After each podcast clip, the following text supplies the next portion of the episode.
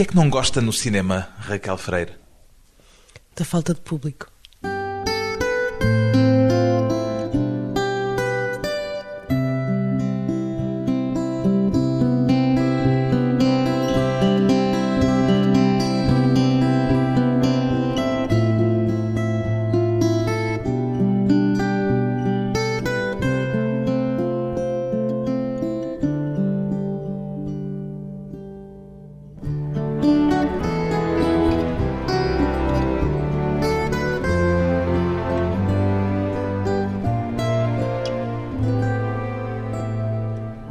Raquel Freire, 35 anos, cineasta. Fazer filmes, Raquel Freire, alterou de algum modo o modo como vê o cinema? Muito. Alterou muito. Alterou para melhor. É como gostar de. Gostar muito de dar beijos, imaginar durante imenso tempo o que é que é dar um beijo quando se é adolescente e depois dar realmente o beijo. Às vezes já aquela sensação de que afinal não era aquilo que se tinha fantasiado. Não lhe aconteceu nunca isso. Aconteceu, claro. Mas quando aconteceu, aconteceu pelo melhor. Eu acho que a realidade ultrapassa sempre a ficção. E o cinema fê-la passar a estar numa sala de cinema a ver filmes dos outros com uma atitude diferente? Sim. Porque a partir do momento em que eu sei como é que eles se fazem, tenho outro olhar, bastante mais analítico. E às vezes menos virgem, menos encantado. Não há o risco de estar a reparar mais no modo como cada situação é resolvida do que no filme como um todo? Ah, mas depois de começar a fazer filmes, apercebi-me que o bom filme é aquele em que eu entro e passado um, dois minutos já deixei... Já se esqueceu que é cineasta? Já não ligo à montagem, já não ligo à lente que está a ser usada, estou só no filme. Continua a conseguir envolver-se emocionalmente no cinema? Claro, claro. Continuo a adorar cinema e a ser um público fiel de cinema. E os seus filmes consegue vê-los sem estar a ver eh, por detrás os detalhes de todo o processo de fabricação ou não? Não, não. Não, os filmes eh, aí são como os filhos, não é?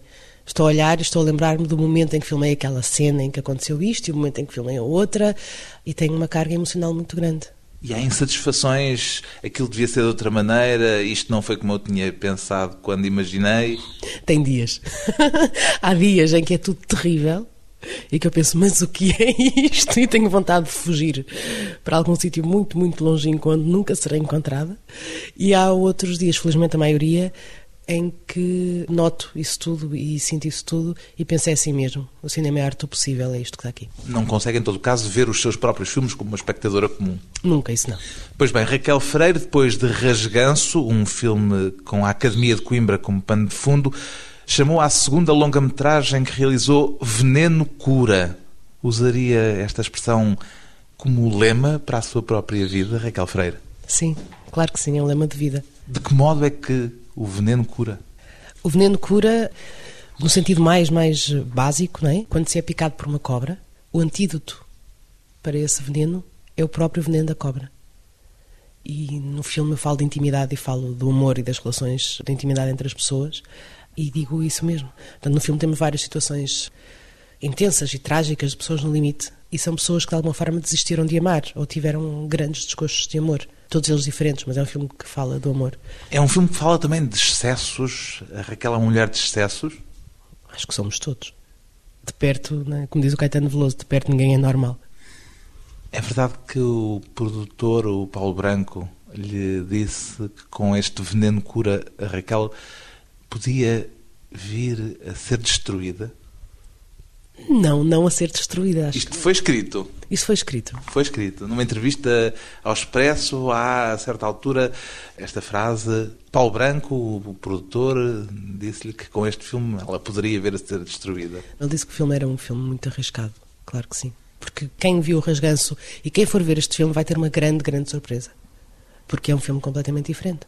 Mesmo porque corresponde a outra fase minha, enquanto pessoa, enquanto artista, enquanto é outro estádio. E... Mas está lá a mesma intensidade que já estava no rasganço, a mesma intensidade emocional desses limites à beira de precipícios permanentes. Eu, foi assim que eu li. Sim, sim. Só que se no rasganço estava isso num estádio de vinte e poucos anos, ou seja, o estado em que deixamos de ser jovens para passarmos a ser adultos, No Veneno Cura já somos todos adultos, já vivemos todos, já temos todos que. Já pensamos todos que tudo não é possível, ou seja, já temos a nossa vida muito, muito ordenada e temos que nos uh, desemmerdar com ela, seja como for. Isso quer dizer que corresponde também à evolução do seu estado pessoal. Quer dizer, uma mais jovem Raquel Freire fez o Rasganço, uma mais adulta Raquel Freire fez agora o Veneno Cura, é isso? É, claro que é. Há uma carga autobiográfica neste filme? Em todos. Há em todos, porque o cinema que eu faço é um cinema de autor. Portanto, é o meu olhar sobre o mundo, sobre aquele mundo. E todas as personagens têm histórias e sentimentos e emoções que passam por mim e passam pelas pessoas que estão muito próximas. Todas as histórias do Veneno aconteceram ou a mim, ou pessoas muito próximas de mim, ou aos atores. Nesse sentido, há um lado muito biográfico meu e das pessoas à volta do filme. Foi um filme muito construído sobre emoções que nós já vivemos. Quis fazer um filme provocatório? não. Não. Acontece-me sempre isto quando faço um filme, que é toda a gente acha que eu faço um filme para provocar. Não. Eu faço o filme e sou fiel àquilo que quero dizer. Então o equívoco é de quem? É de quem vê ou é da Raquel que acaba por fazer um objeto provocatório sem intenção deliberada de provocar quer que seja ou quem quer que seja? Não, eu tenho a intenção de provocar. Tenho a intenção de comunicar e de provocar nas pessoas emoções e sentimentos. Por isso, sim, tenho a intenção de chegar até às pessoas e. Provocando-lhes reações. Provocando-lhes reações e pondo em causa situações que são consideradas por muitas pessoas anormais. Então é um filme provocatório. É um filme provocatório nesse sentido, claro que sim. Porque uh, põe em causa muitas situações que nós consideramos impossíveis. E Encontrei uma frase sua daqui há uns anos, numa entrevista, em que dizia: A minha intenção nunca é não chocar. Não sim. chocar. A minha, sim, claro que sim. Portanto, é sempre a de chocar. Eu, eu acho que lembro-me quando disse isso, porque me estavam especialmente a, a vários jornalistas a picar. e quando eu disse isso, foi a minha intenção uh, nunca é não chocar, é e eu quando faço alguma coisa não deixo de fazer por pensar, ah, isto pode chocar. Não. Se tenho isto para dizer, como tenho neste filme, o que eu tenho para dizer, digo. Se choca, pois. Azarinho. Azarinho, azarucho que choca. Quando eu andava à procura de dados para preparar esta entrevista, encontrei um texto na internet da agência Eclésia, a agência de notícias da Igreja Católica, com esta referência ao seu filme. O segundo filme de Raquel Freire, Veneno Cura, é uma inconsequente provocação em que domina o sexo. então, é o eh, sexo o motor do seu filme? Não, não. É um filme sobre intimidade. E eu não sei o que é que pensam estes senhores desse jornal, mas... Agência Eclésia. Da Agência Eclésia, mas a intimidade dos seres humanos passa pela sexualidade. Mesmo quando é assumidamente não vivida, no caso de alguns membros da Igreja Católica. Passa também pela não vivência, não partilha da sexualidade com outros. Mas a vida humana passa pela sexualidade. A pessoa humana constrói-se com a sexualidade. Portanto, claro que sim. Claro que há sexo no meu filme. Curiosamente, há uma quase coincidência entre a primeira frase que escreveu para a nota de intenções deste filme e a que tinha escrito quando realizou a primeira longa-metragem, O Rasganço. Agora escreve: Fiz este filme porque acredito no amor. E há uns anos, em 2001, escrevia: Fiz este filme para acreditar no amor. Explico uma nuance. Não acreditava e passou a acreditar? Sim. Aposto que houve uma intencionalidade ao escrever houve, aquela primeira frase, remetendo para sim, sim, essa sim. outra nota de intenções do primeiro filme. Houve é a primeira pessoa que repara, mas houve. Ah, bom, alguém reparou. Alguém reparou. Mas a ideia era expor-se, em certo sentido?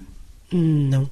Quer dizer, pondo a pergunta noutros termos, não acreditava no amor em 2001? Não. Tinha tido um profundo desgosto de amor profundíssimo mesmo. E estava bastante iludida com o amor.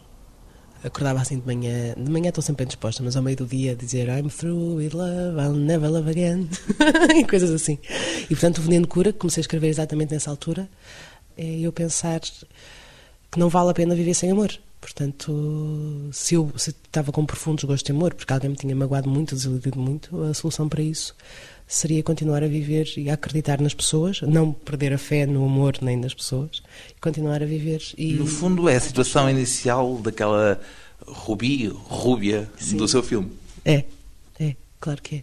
Ela é uma, para mim, a Rúbia, ou a Miss Ruby, como quando já trabalhar em Miss Ruby, a personagem chama-se Rúbia, é uma espécie de garante moral deste filme, no sentido de que é a voz da nossa consciência. Ela é um grilinho que fala sozinha, é a única personagem que fala sozinha, e vai dizendo aquelas coisas que motivaram muito a escrever este filme também.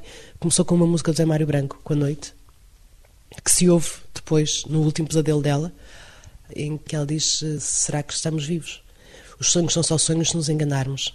Mas cabe perguntar como é que aqui chegamos.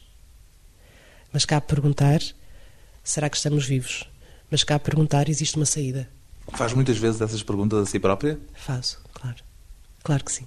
E costuma encontrar respostas ou também depende dos dias? Costumo encontrar respostas, sim. Eu sou uma vitalista insuportável. Gosto muito, muito, muito de viver. Um amor à vida e ao cinema, por extensão. Depois de uma breve pausa, voltamos com Raquel Freire e os tempos da Generala Vermelha.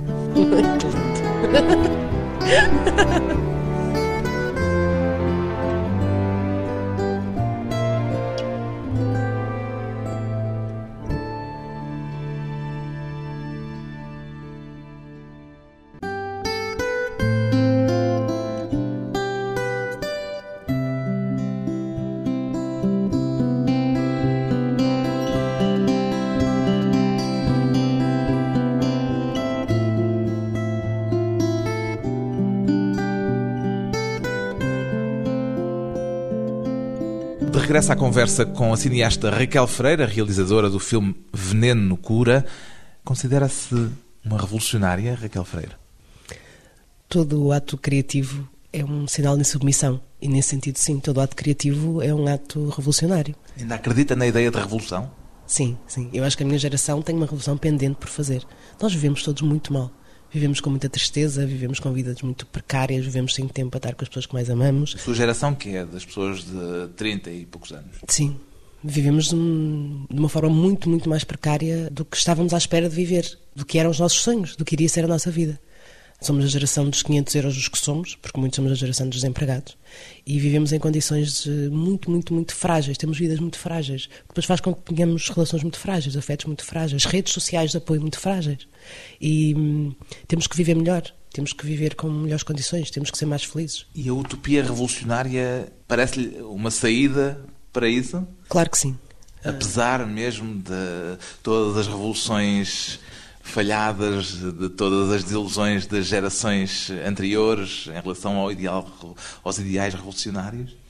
Eu acho que não faz sentido viver se não for com um certo grau de subversão e de, de transgressão e de sentido de revolução. Não somos uns escravos. Não somos completamente uns escravos que andamos aqui a cumprir aquele papel que escreveram para nós quando nós crescemos e não a viver a nossa própria vida.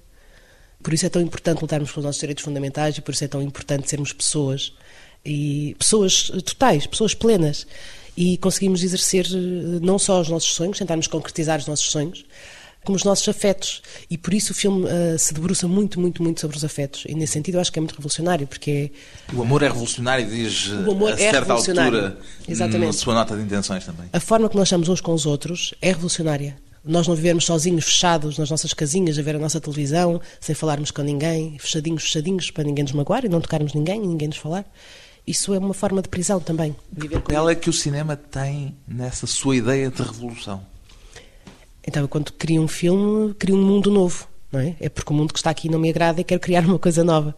Portanto, estou a propor coisas novas às pessoas. Estou a dizer coisas novas, estou a dizer, olha, é possível viver assim. Houve pessoas que viveram assim, houve pessoas que sentiram isto, houve pessoas para quem o amor foi a coisa mais importante da vida delas. E para mim é realmente o mais importante a forma como vivemos uns com os outros. Isso é uma coisa vista muito pela positiva, mas Sim. Aqui há uns anos a Raquel dizia que, em sua opinião, o cinema tem uma função destruidora. Era tem, exatamente o reverso dessa medalha, não? Não, não, não. não. Quando eu digo subversivo é porque há prisões e limites e muros que têm que ser destruídos. O que é que há para destruir pelo cinema? Todos os preconceitos. Tudo aquilo que nos prende e que nos impede de sermos livres. E há muitos, muitos preconceitos hoje em dia. Nós vivemos num país em que eu, por ter nascido com um sexo biológico feminino, se trabalhar numa empresa da cortiça, ganho 60% do que ganha um senhor ao meu lado que tem uma pila no meio das pernas, não é? Porquê? Isto é discriminação pura e dura, isto acontece em Portugal. Não é? Estamos numa... As mulheres continuam a ganhar menos que os homens. Mas, mas como? Mas não... como é que isto é possível? As discriminações no dia a dia são constantes. E isto faz com que as nossas vidas sejam muito, muito frágeis. Ou seja, não chegamos a tal estado de evolução que estejamos todos aqui felizes e contentes. Não, de todo. Há muito por fazer. Está tudo por fazer ainda. Isso é uma questão de cultura, uma questão social, uma questão de poder. Como é que a enquadra? É uma questão de poder, claro, e é uma questão de cultura e é uma questão social. E passa pelas pessoas terem consciência de que realmente podem, podem uh, mudar o seu dia a dia e podem viver de uma forma diferente. Isto era para justamente lhe falar da questão do poder, o facto de ter tido um cargo dirigente na Associação Académica de Coimbra, o que é que lhe ensinou acerca da natureza do poder, Raquel Freire? No caso de Coimbra foi um caso muito especial porque fui eleita pelos meus colegas e é um caso de democracia direta muito muito forte. Havia poder, apesar de tudo, envolvido Exatamente. nisso. Havia poder, mas uma relação direta entre as pessoas que votam e as pessoas que elegem, portanto havia uma, uma relação direta aí. E o que eu posso dizer é que foi muito, muito, muito bom porque nós acreditávamos realmente que podíamos mudar o mundo. Não tínhamos cravos, mas e acho que conseguimos nesse sentido, conseguimos que o ensino superior passasse a ser um assunto sério e que agora não há nenhum governo que possa passar ao lado do que é o ensino superior em Portugal e que não considere a educação como um fator de investimento fundamental para desenvolver o país. Portanto, Isso considera que foi obtido foi na altura em que estava Sim, na Associação Académica? Foi uma grande vitória. Houve outras que perdemos, mas essa ganhamos. Mas eu queria perceber como é que os mecanismos do poder que na altura viveu, embora um poder muito específico, eh, no âmbito estudantil, etc., como é que os vê à distância a partir dessa sua experiência? Vejo-os com uma grande. Quer dizer, há nostalgia, sempre, seja, apesar de tudo, a ideia de que o poder corrompe, para usar um chavão. Sim. Isso acontece também a esse nível? Acontece sempre, o poder corrompe. Por isso nós tivemos três anos e saímos. Porque se tivéssemos ficado mais um dia, tínhamos as mãos sujas, cheias de sangue por todo lado.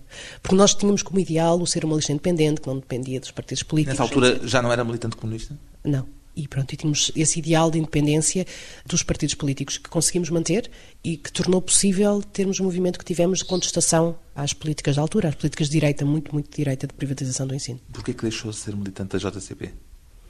Porque deixei de concordar com o que se passava lá dentro. Literalmente entrei em discordância, em confronto direto com a direção por alguma questão concreta ou por várias por questões de princípio em geral? Não, por questões de princípio em geral e até pela minha posição em relação à Associação Académica e ao projeto que era termos uma lista independente que não fosse de todo ligada a partidos. Quem é que lhe pôs a alcunha de General a Vermelha? Os reacionários. a reação, ela está aí. Eles estão aí. Ah, portanto era insultuoso, tomou-a como insultuosa essa alcunha. Estava pichado nas paredes de Coimbra, não era um elogio Nunca tudo. se reviu, portanto, nisso. Não, achava graça porque sou uma pessoa com sentido de humor, mas era para me magoar. Vermelha, imagino que não seria ofensivo para si. Não, quem vir, todas as pessoas que forem ver o Veneno Cura é verão, que claro. é a minha cor preferida. Justamente, aliás, esse sofá em que está sentada é vermelho. É vermelho. vem do filme. E vem do filme, vem do Imperatriz, do Clube Imperatriz do filme. E tenho uma especial paixão pela cor vermelha quem ver o filme vai perceber. Já no outro, no Rasganço, também tenho ideia de um universo cromático muito carregado, muito forte. Sim. Neste filme, todas as cenas têm uma cor, as personagens têm eh, uma cor, toda a dramaturgia é baseada nas cores, do início ao fim do filme. É um filme com uma grande, grande. É como se estivéssemos a ver uma sessão de pinturas. Portanto, chamarem-lhe vermelha não era eh, é sinónimo, é ok, não era reacionarismo. O que era reacionarismo era chamarem-lhe general, é isso? Claro. Não eu era a única mulher. Eu era a única mulher lá e para aquilo, para os praxistas mais reacionários, aquilo era uma coisa muito complicada. Isso dava a ideia de que era uma mulher que impunha respeito e que dava ordens. É assim? Foi assim? Foi, claro que foi. Mas nós decidíamos tudo em democracia e em consenso, mais até. Não chegámos sequer a voto, muitas vezes decidíamos mesmo por consenso. Éramos uma direção de 11 elementos e foi um período áureo, acho eu, da democracia portuguesa. O que eu queria averiguar é se uh, Raquel Freire é uma pessoa muito determinada, para não falar de autoridade, de autoritarismo, etc. Sou. Sou uma pessoa muito determinada. Assumo aqui que Um realizador de cinema tem de ser uma pessoa muito determinada? Um realizador de cinema não pode ter medo. Tem que ser alguém que sabe o que quer fazer e vai direto e faz. Justamente aqui há tempos dizia que não há realizadores malditos. Há realizadores com medo ou realizadores sem medo. Exatamente. E põe-se no campo dos sem medo. Dos sem medo. Sim, é tão, tão, tão difícil fazer um filme. É uma tarefa tão hercúlea que não se pode ter medo de nada. Tudo é sempre uma grande dificuldade e é cada vez mais. É mais difícil fazer agora do que quando eu fiz o Rasganço. Porquê? O que é que piorou? Não há dinheiro. Para nada. Não há dinheiro para pagar às equipas, não há dinheiro para nada. Ou seja, a vida está toda mais cara. Como é mais difícil viver agora do que era quando eu fiz o Rasganço. O cinema é igual. É mais difícil agora do que era quando eu fiz o Rasganço. É mais difícil o simples dia a dia, a produção, tudo. E o que é que é recompensador num filme o suficiente para se abalançar a essa aventura, mesmo com esses condicionalismos todos? É o melhor que há. Imagino que crescia. Melhor que há quer dizer que nós, todos os outros que nunca fizemos um filme, não sabem não o que estão a perder. o que é a vida. Exatamente. Não, não, não sabem o que estão a perder. Não, porque imagina que é crescer e, como diz aquela minha personagem, continuar a realizar os seus sonhos. Imagina o que é. Já cresceu, já saiu da escola e continua a realizar os seus sonhos, não sozinha, mas em partilha com as pessoas que escolhe e que mais gosta. E que Mas é uma espécie de brincar àqueles teatrinhos de criança. Não, não, não. É, tem é mesmo ter a presunção que tenho alguma coisa para dizer e arranjar pessoas que o querem dizer comigo. Com uma grande, grande orquestra.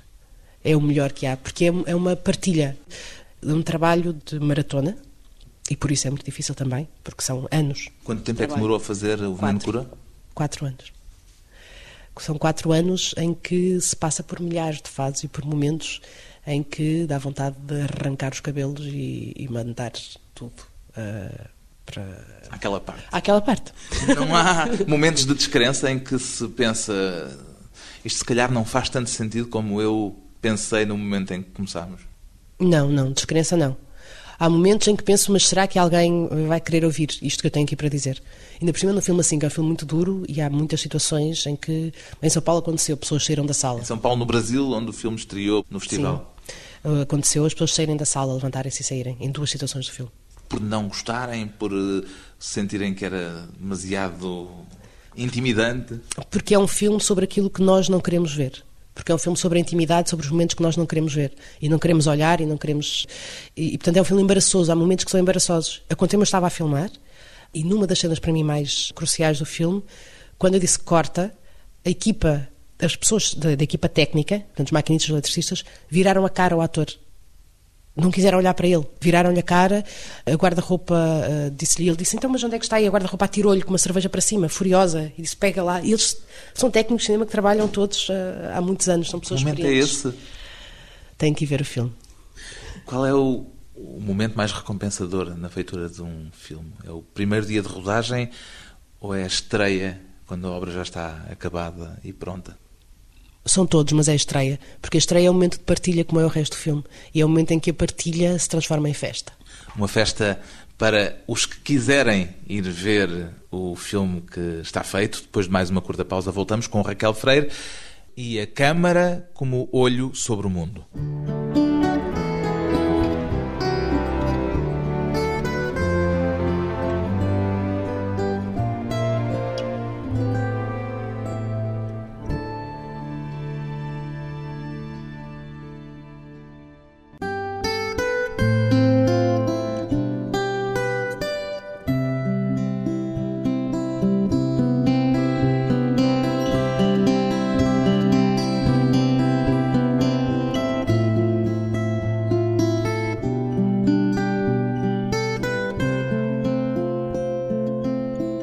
Convidada hoje para a conversa pessoal e transmissível a realizadora do filme Veneno Cura, Raquel Freire. No seu perfil no MySpace, a Raquel escreveu no espaço reservado à idade 100 anos. Foi só uma brincadeira ou sente que já viveu assim tanto ao ponto de se sentir uma mulher centenária?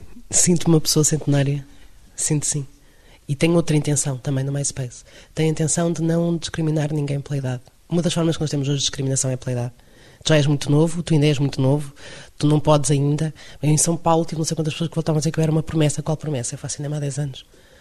Já não quero ser jovem, eu sou, não- quero que me deixem de dar eh, nomes e de meter em caixinhas porque sou muito nova, muito não sei o quê. Não, Sente que a tratam ainda como uma jovem a chegar ao cinema agora? Claro, claro que sinto. E não tem graça nenhuma. não é nada, nada bom. Mas sim. Também há quem tenha o problema contrário, que é o de sentir que já o olham como um has-been, como alguém com idade a mais. Obviamente, no seu caso, não é um problema que se lhe ponha, mas se calhar daqui a uns anos vai estar a desejar que lhe retirem alguns anos de cima. Não, eu neste, não sinto isso. Não sei como é É que daquelas crianças que sempre quis ser mais velha, sempre, Sempre. quis ser adulta. Sempre quis ser mais velha, sempre quis ser adulta e sempre sonhei como seria quando eu fosse mais velha. E a partir do momento em que fiz 18, 19 anos, passei a gostar muito da idade que tinha. Embora continuasse a dizer que tinha mais 2, 3 anos. Desde miúda que dizia sempre que tinha mais 2, 3 anos. Só muito recentemente é que deixei de dizer que tinha mais anos do que tinha. E porquê? O que é que mudou entretanto? Já chegou à idade que desejava ter? Já, já, eu acho que a partir dos, dos 30, 33, a partir da idade de Cristo já se pode ter qualquer idade. Diz-se centenária também por essa sensação de já ter vivido muita coisa? Sim, porque já vivi muita coisa. Em Coimbra, nas repúblicas, eu vivi em várias repúblicas, diz-se que cada ano que se vive numa república equivale a 100 anos. Portanto, os aniversários são os centenários, são as festas de centenários. E acho que vem um bocadinho daí. Naquelas repúblicas com nomes extraordinários, Quimbo dos Sobas foi a sua? foi, uma delas foi o Quimbo dos Sobas.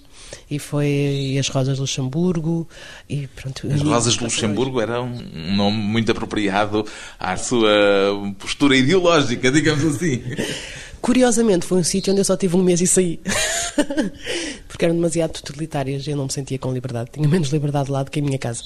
E não, isso eu não admito. Eu queria, com isto da idade, perguntar-lhe se o cinema lhe permite viver mais vidas, viver mais anos, acrescentar eh, experiências. Sim, esse é o grande desafio. E é uma grande responsabilidade também.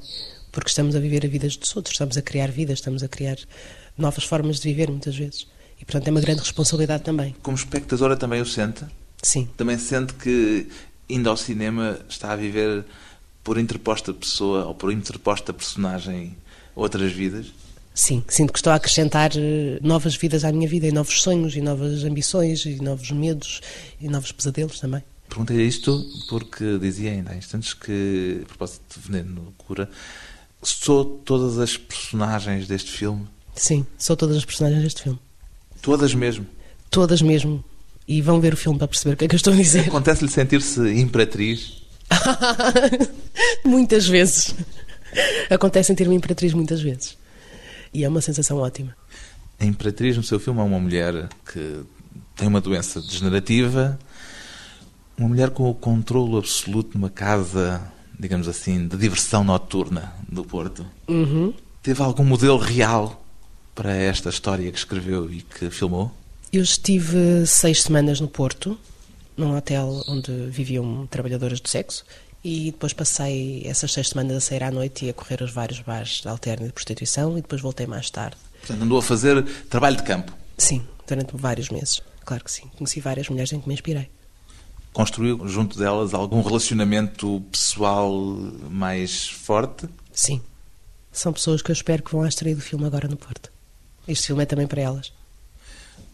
Quando imaginou este ambiente, queria falar de gente que está à beira de um limite qualquer em termos sociais. O que é que a motivou? A mim motivou-me falar de situações extremas e de pessoas que estão exatamente nos limites. Nos meus filmes não há heróis. Há pessoas, como todos nós, que passam o tempo inteiro a fazer as neiras e passam o tempo inteiro sem querer a tropeçar nos outros, às vezes a querer, mas não desistem, mas continuam, continuam, continuam. E caem, tropeçam e caem do precipício, não estão à beira, caem. Caem lá ao fundo e levantam-se e continuam.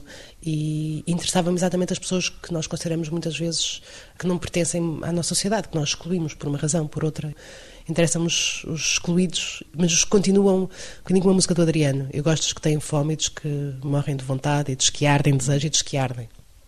Ao descobrirem o amor, estas personagens, no seu entender, estão a redimir-se, a redimir algum tipo de culpa? Há noção de culpa, de pecado aqui? Não, não. Mas há redenção. Há redenção. A redenção pressupõe culpa ou pecado. A redenção pressupõe sofrimento.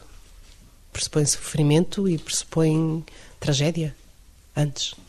E a redenção pressupõe a responsabilidade que nós temos perante uns perante os outros. E nesse sentido, eu acho que o filme é mesmo sobre a forma como nós vivemos, como nós nos relacionamos uns com os outros. A coisa mais íntima, é mesmo sobre a intimidade e aquela parte assim das vísceras. Aquilo que quase não se pode dizer. O, o filme é sobre o que não se diz e sobre o que não se mostra e sobre aquilo que se não se tem coragem de, de falar nem de mostrar. Eu acho que qualquer pessoa que vá ver o filme já passou por situações daquelas seja homem ou mulher, outra coisa qualquer, já passou por situações daquelas e sabe do que é que eu estou a falar. Vai chegar lá e há um momento em que sabe do que é que eu estou a falar e é aquele momento qual não, não quer, não, não, não nos queremos lembrar, mas já passamos por ali. E o cinema também tem um bocadinho esse ir mexendo nas nossas feridas, daquelas que estão lá dentro. É um bocadinho espreitar pelo buraco da fechadura, não é? Estarmos ali a espreitar para o nosso passado e para as nossas vidas, para aqueles momentos mais embaraçosos. E houve algum momento embaraçoso para si, pessoalmente, no processo de construção deste filme? Não, não. Enquanto estava a fazer o filme, não. Foi uma construção, foi um processo de trabalho incrível. Ensaiamos quatro meses com os atores. Mas eu referia-me à decisão, à aventura de falar daquilo que, como dizia agora, daquilo que não se fala. Foi uma decisão consciente. Expor-se, quer dizer, porque há, embora o filme não, não seja Raquel Freire, há uma componente de exposição quando alguém fala de coisas de que não se fala. Ah, ah. E por isso eu também decidi que este era um filme eh, que eu tinha que fazer. E foi uma decisão consciente. Eu vou fazer um filme sobre coisas que não se falam, em que muitos dos tabus da sociedade portuguesa são postos em causa, e isso eu tenho consciência, portuguesa ou brasileira. Falamos de assuntos muito delicados de intimidade e que há coisas ali que são complicadas, que são zonas dolorosas, que são zonas que nós não olhamos e não queremos olhar e que nos. Eu ontem veio uma palavra quando eu estava a pensar, mas então o que é que é o filme para ti? E a mim veio-me assim a palavra hum, excremento. Excremento? Excremento. Não parece é quase, um elogio. É quase como se fosse assim o excremento. Ou seja... É o resíduo, o excesso... Não. que se deita fora? Não. É aquilo que faz mesmo, mesmo parte de nós e que nos sai das tripas. Hum. O que é que nos sai das tripas? É aquilo. Não tem assim uma cor muito bonita, não cheira muito bem, mas é mesmo nosso. E estava mesmo lá dentro. E tinha mesmo que sair. E a Raquel expõe-se com facilidade? Não, não. Na minha vida privada não. Distingo perfeitamente o que é que é. Enquanto artista, o meu trabalho. Na enquanto... sua vida privada também um bocadinho. Aqui há tempos dizia no Expresso, sou pansexual. E é isso uma é uma forma... afirmação política. Ah, não é pessoal? Não, isso é uma afirmação política. E Quando foi... participou na encenação de um casamento homossexual com a atriz Joana Manuela à porta da Assembleia da República, também estava a fazer política. Claro que sim. Era uma ação direta de um grupo político que se chama as Panteras Rosas, do qual eu faço parte. Era uma ação política. Estava-me a manifestar exigindo que todos os cidadãos portugueses tivessem os mesmos direitos. Que quanta parte do seu ativismo político é que se intromete no seu trabalho artístico? E sou, sou só uma pessoa. Portanto, quer esteja a exprimir-me publicamente através de um filme ou exprimir-me numa manifestação ou numa ação direta, sou a mesma pessoa, sou Raquel. Leva mais a sério o seu trabalho enquanto ativista ou aquilo que faz enquanto artista, embora as fronteiras não sejam claras entre um campo e outro? Levo tudo a sério. Sendo que não me levo assim tão a sério, mas levo tudo a sério. Levar-se demasiado a sério também pode ser um risco, também pode ser um, um perigo? Claro que sim. Ficamos pretenciosos e chatos. há, há, que fazer as coisas com seriedade, não é? E eu levo-me a sério e sou assim porque não conseguia ser de outra forma. Portanto, sim, faço e sou assim. Não, não, não me apetece fazer filmes sobre borboletas. Não é? Adoro borboletas, mas não é isso que me dói, não é disso que eu quero falar. Quero falar. Quer falar do que lhe dói? Quero, claro. Falo do que me dói de porque é que não somos mais felizes, porque é que temos tanto medo de amar, porque é que somos estes deficientes emocionais, que não nos expomos, não nos damos aos outros, não, não assumimos que o amor é tão importante nas nossas vidas, tão fundamental para a sobrevivência como é o ar que respiramos, a água que bebemos, a comidinha e o mínimo de condições dignas para viver, não é? Um teto, assim, umas coisas. Nós não assumimos isso. Continuamos a portar como robôs, como uns autónomos, assim, umas máquinas, e não somos máquinas, somos pessoas. O amor e o afeto faz parte das nossas vidas e é fundamental. Não podemos viver sem isso. De que é que mais gosta num filme, independentemente de ser seu ou não? O que é que eu mais gosto num filme? Sim. Das pessoas. Eu adoro ver pessoas que não conheço num filme. Adoro ficar a conhecer aquelas pessoas que estão lá. Um olhar muito pessoal sobre o cinema e sobre a vida, o olhar da cineasta Raquel Freire, a realizadora do filme Veneno Cura.